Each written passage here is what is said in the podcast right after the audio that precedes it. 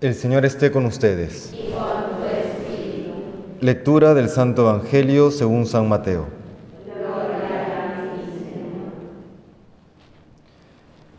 En aquel tiempo, al bajar Jesús del monte, lo siguió mucha gente. En esto se le acercó un leproso, se arrodilló y le dijo, Señor, si quieres, puedes limpiarme. Extendió la mano y lo tocó diciendo, Quiero, queda limpio. Y enseguida quedó limpio de la lepra. Jesús le dijo, No se lo digas a nadie, pero para que conste, ve a presentarte al sacerdote y entrega la ofrenda que mandó Moisés. Palabra del Señor.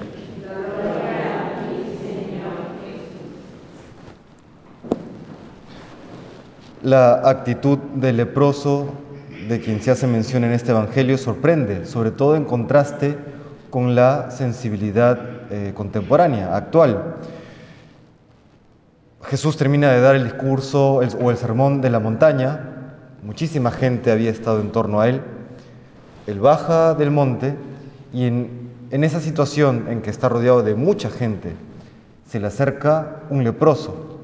Sabemos que el leproso en aquella época, primero era una enfermedad que no tenía cura, era ya una sentencia a muerte, una enfermedad muy contagiosa y por lo tanto era un excluido social de manera absoluta.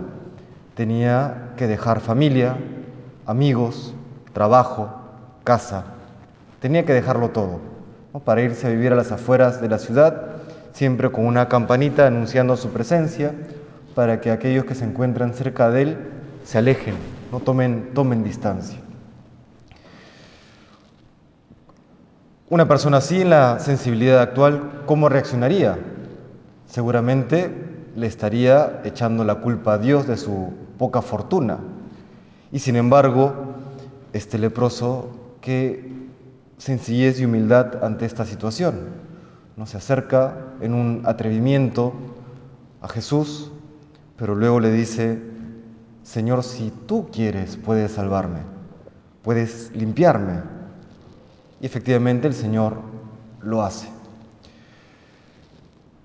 Hacemos eso nosotros, primero ante una situación difícil, incómoda, si es que no es dolorosa, actuamos de la misma manera, esa sencillez, esa confianza en el Señor para aceptar lo que Él nos manda y luego aceptándolo tenemos esa humildad para pedir, pedirle al Señor que nos sane, que nos ayude, que nos dé su gracia. Sabemos que lamentablemente el día de hoy también muchas personas no se acercan a, a la confesión, nos acercan en esa actitud de, Señor, si tú quieres, puedes limpiarme. Porque no es un derecho el ser perdonados por Dios. De hecho, no es un derecho el ser perdonados por nadie. Siempre es una gracia, siempre es un don. Y a veces tenemos el atrevimiento de dar por sentado que Dios me va a perdonar y no solo eso, sino el dar por sentado que Dios me tiene que perdonar a la manera que yo quiero ser perdonado. ¿no? no le pedimos perdón como Dios quiere que le pidamos perdón a través de la confesión sacramental, sino que, bueno, ya una oracioncilla o incluso un dar vuelta a la página sin pensar mucho en lo que he hecho y ya Dios me habrá perdonado, ¿no? Un poco esa es la actitud. Esa humildad que tiene hoy el leproso, humildad y atrevimiento, ¿no? Que, a veces hay que ser un poco atrevido para para arrancarle, entre comillas, a Dios las gracias que necesitamos.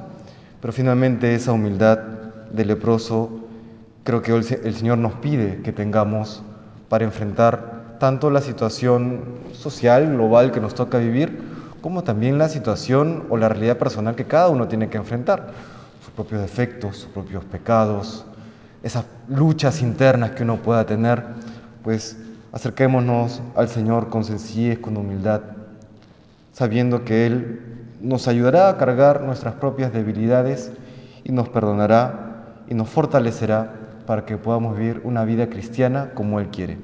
Se le pedimos hoy al Señor con sencillez de corazón.